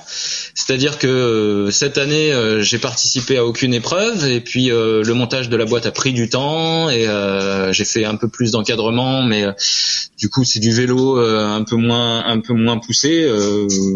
disons que concrètement, j'ai dû faire 3000 km à peu près, là où j'ai été à 20 entre 20 et 25 000 par an les autres années, donc c'est considéré que c'est c'est une année quasi blanche. J'ai pris beaucoup de poids. C'est-à-dire C'est-à-dire que euh, je t'ai évoqué 55 kilos hein, pendant la transcontinentale. Je suis monté à 75 kilos. Ah mon cochon. Ah bah oui, tu peux le dire, tu peux le dire. Ah bah dis Il est bien nourri. On, mange bien chez maman, hein On mange bien. Hein tu pourras venir manger quand tu viendras sur Annecy. ah mais avec joie, avec joie. Et du coup, euh, du coup, euh, du coup, en 2020, bah, je me suis réinscrit à la Northscape parce que euh, parce que j'ai vraiment de bons de bons souvenirs, euh, de bons souvenirs là-bas. Et euh, j'ai envie de j'ai envie de revoir les rennes, j'ai envie de, de rouler avec les odeurs euh, les odeurs du nord. Et voilà, j'ai envie de j'ai envie de vivre ça. Et et puis malgré tout, pour notre activité, Ultra Bike Adventure. Bah, si Ultra Bike Adventure existe, c'est c'est parce que j'ai fait ce genre d'aventure. Donc donc voilà, je, je me devais d'y retourner et, et j'ai envie d'y retourner parce que là je le vois même sur ma reprise d'entraînement. Là, j'ai repris du coup à, rouler assidûment, etc. Ouais. Euh, euh, bien que ce soit très dur, après une année quasi blanche. Bah, surtout avec avec 15 15 17 kilos Exactement. en plus, c'est terrible. C'est une horreur, c'est une horreur. L'école, j'y vais à reculons. mais je vois que au final le, physique, le physique, le physique suit et parce que l'esprit suit. En fait, je me sens, je me sens d'une certaine fraîcheur mentale et physique. Donc euh, ça me permet de, je vois euh, mes entraînements, je, je pousse beaucoup plus, euh, les efforts, je les fais de façon beaucoup plus poussée, beaucoup plus, beaucoup plus affirmée et, sans lassitude. Donc ça sous-entend de, de, belles perspectives pour 2020. Ça veut dire quoi quand tu t'entraînes? Ça veut dire que tu pars en moyenne pour combien? Qu'est-ce que tu fais alors euh, bah là, euh, là je reprends, donc c'est très très dur. Je vais dire que là j'ai du mal à passer les 100 km. Hein. ah carrément. ah ouais ouais ouais ouais. ouais. Moi, attends, 100 km parce que tu habites à Annecy. Alors je suis mhm. désolé de te le rappeler, mais 100 km à Chartres ou 100 km à Annecy, c'est pas les mêmes kilomètres. sauf que là je suis je, tu fais quatre fois le tour du lac en fait. Et voilà, c'est en ce moment c'est plutôt du plat. Hein. J'ai fait mes, mes premiers cols, euh, mes deux premiers cols hier. Euh, bon, T'as fait lesquels euh, je suis parti en direction des, des Aravis. Alors, euh, je suis pas monté jusqu'aux Aravis, je suis monté à Saint-Jean-de-Sixte pour euh, ça m'a permis de monter à 1000 mètres et ensuite euh, redescendu sur la, la, vallée du Borne et, et jusqu'à la Roche-sur-Foron et, remonté le col des Vires. Voilà, donc c'est des, des, petits cols qui montent à, entre 800 et 1000 mètres. Mais pour le moment, c'est selon ma capacité, et, mais je sens que pas à pas, ça, ça va de mieux en mieux. Euh, je commence un petit peu à décoller au niveau du poids, et, etc. Et euh, voilà, ce qu'il faut, c'est banaliser les choses. Donc, pour répondre à ta question, en ce moment, c'est des sorties de, de 50, 70, 90, 100 km. Et euh, de fil en aiguille, bah, je vais passer 120, 150. Le but étant de, de banaliser les kilomètres. Euh, et surtout de, de choper, euh, de choper euh, le coup de pédale je reste, je reste performant, je le sens, je le sais, et, euh, et je pense que je, je, ne sais rouler que comme ça. Donc euh, là, ma sortie d'hier faisait 92 km euh, avec 1100 mètres de dénivelé, mais je sors quand même à 28,7 de moyenne. Donc je me tape dedans, mais je sais qu'à un moment, je vais, je vais retomber dans des dans des zones d'endurance, et tout en continuant à rouler vite et à rouler de plus en plus vite. Quoi. Mm. Voilà. Bah surtout qu'en ce moment tu peux pas monter dans les grandes stations parce que à bah partir de Saint-Jean, euh, le col des Aravis et le Grand Bornand euh, et la, la, Colombière sont fermés probablement. Ouais, alors euh, les Aravis sont ouverts, mais la Colombière est fermée. et puis là, même à Saint-Jean-de-Six, il y avait la neige hier sur le bord de la route. Et j'ai même, je me suis même pris la neige en rentrant, en rentrant depuis depuis le col des Vires. Donc ah bah. tout fout le camp. Voilà, tout fout le camp. Euh...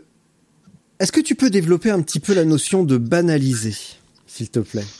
Ouais. Parce que ça c'est un truc euh, hyper important que je retrouve chez plein d'autres euh, chez plein d'autres athlètes, mhm. euh, qui sous-entend la notion de bah, de se préparer, mais que quand tu arrives dans une situation difficile, en fait, tu n'es pas surpris parce que tu l'as tu l'as déjà vécu. Et on mhm. peut somme, tout, somme toute, bah c'est banal. Donc du coup, tu as employé l'expression parfaite, banaliser les efforts et les difficultés. C'est ça, ouais, c'est ça. Bah, banaliser les kilomètres. Alors, il y a, y, a, plein de choses à banaliser en fait. Hein. Il y a les kilomètres, il y a, y a l'effort, il y a le fait de dormir euh, dehors, il y a le fait, euh, le fait de vivre une aventure tout simplement. Alors, euh, banaliser les, banaliser les kilomètres, je m'en, c'est un terme que j'ai que j'ai utilisé très tôt. C'est simplement que je t'évoquais au début mes BRM de 200 kilomètres où je finissais complètement rincé bah, ce 200 km, euh, une fois bien préparé, euh, ça devient une sortie de récupération, quoi, tout simplement. Euh, où, où, la veille, tu t'es, tu t'es enquillé 300 ou 400 km, et puis le lendemain, bah, en tapant un petit peu moins dedans, en faisant un petit peu plus plat, bah, tu vas faire. Allô? Allô Alex, ça y est, on est de retour avec le bon micro. Super. Voilà. Euh, donc quand on a été coupé avant la coupure d'électricité due aux travaux euh, chez moi actuellement, Mhm. Euh, tu me disais, tu fais 300-400 la veille d'un 200, tu vas tranquille, et puis voilà, c'est ça? C'est ça, ouais. Bon, ça, c'est ce que j'appellerais la banalisation des kilomètres. Mais le, le souci, c'est que hum, faut pas. C'est difficile d'annoncer des, des kilomètres parce que c'est pas retranscriptible à, à, à chacun. Je veux dire, une personne qui euh, qui aurait un moins gros niveau bah, euh, va pouvoir faire de l'ultra à partir de 100 ou 150 kilomètres. Mm. Voilà. Donc annoncer des kilomètres, c'est c'est trop restrictif. C'est Ouais. plutôt euh, annoncer une journée de vélo. euh, voilà. C'est toutes ces toutes ces. Ah, puis après, il y a toutes les petites choses autour de autour de, de du fait de pédaler. Hein. C'est euh, dormir dehors. euh, manger, euh, apprendre à ce que l'on doit manger, ce que l'on doit manger, euh, etc., etc. Donc toutes ces choses-là doivent être euh, doivent être testées avant. C'est ce que j'appelle moi la banalisation. D'accord. Donc déjà, ouais, ne pas se donner une euh, un repère par rapport à tel ou tel athlète, mais faire en fonction de ses capacités et faire en fonction de ses envies également. Et puis Exactement. surtout être capable d'enchaîner les jours, parce que faire un 200 bornes mais être complètement déglingué le lendemain, ça sert à rien. Il vaut mieux faire à la limite Exactement. 100, mais être capable d'enchaîner à la fois physiquement, mais aussi moralement. Parce que c'est Oui, quand même assez demandeur d'enchaîner chaque jour, chaque jour. C'est un petit peu Mhm. monotone quand même des fois. Ouais, ouais. Après là, on rentre dans des dans des notions de dans des Oh. C'est-à-dire que si on regarde, euh, tu m'entends? Ouais. Oui, oui, oui. oui. Alors attends, Ouais, je- ouais. on va juste être coupé un court instant parce que là, comme la, Mhm. la box n'avait pas redémarré, euh, j'étais en partage de connexion et ça marche pas, ça marche pas forcément top. Je repasse sur ma box et on va peut-être être coupé un instant. Eh ben non. Tu es là?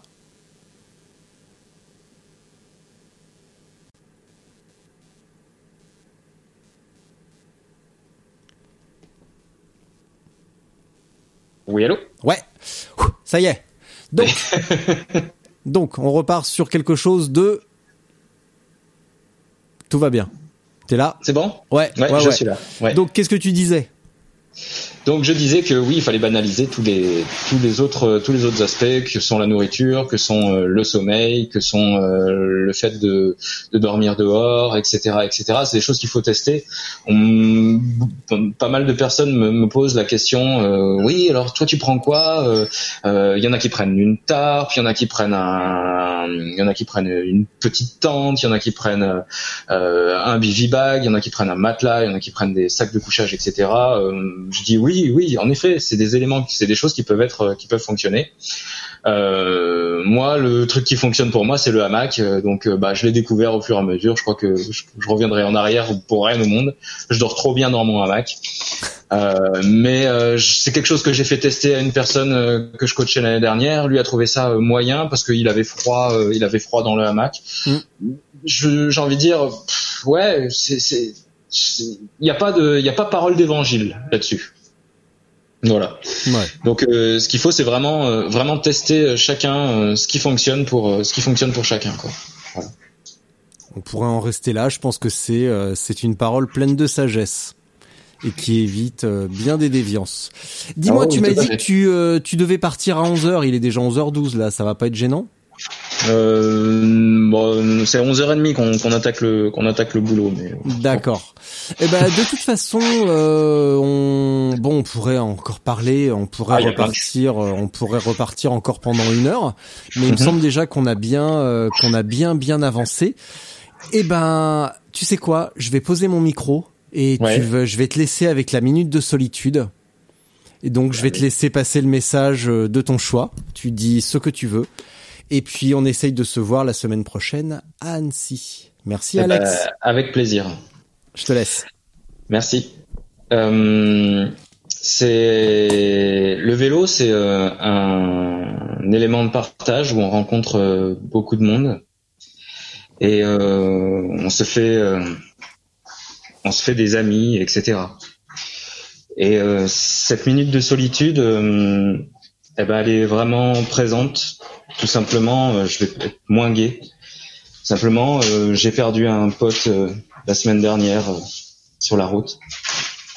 Et je voulais lui rendre hommage parce que c'était un, gars, un gars génial. Je le reverrai plus. Je repartagerai plus de sorties avec lui.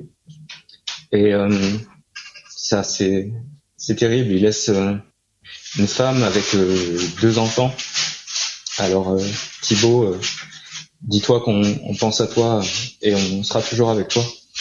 Et je voudrais dire à tous ceux qui peuvent écouter ce podcast, faites attention à ce que vous faites sur la route, faites attention à, à comment vous roulez et dites-vous que le danger peut surgir de n'importe de n'importe où et que tout ça ne reste que du vélo. Voilà.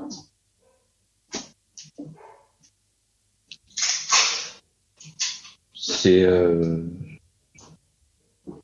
c'est tout ce que j'avais à dire.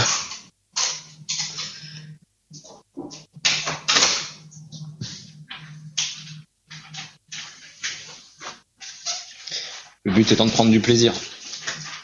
Dans tous les cas.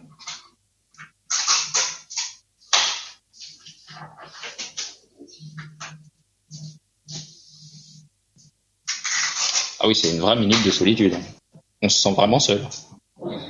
Il ne se passe plus rien. Bon, pour le changement de conversation, sinon Amandine est en train de faire les cadeaux de, de Noël pour les enfants. Euh, je pense qu'ils vont être gâtés.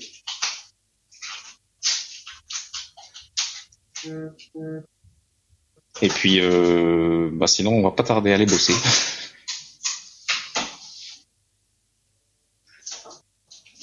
Bon, sinon, euh, vous pouvez aussi, euh, n'hésitez pas à nous contacter euh, sur Ultra Bike Adventure euh, pour euh, pour des aventures que, que vous souhaiteriez faire hein, à travers la France, l'Europe ou même à l'étranger. euh, en- on peut aller jusqu'en jusqu'au Maroc, etc. C'est des super pays, c'est des super paysages. Donc surtout ne, ne pas hésiter. Voilà. Je sais pas comment ça se passe au niveau du raccrochage. Bon bah je, je vais raccrocher alors. Au revoir.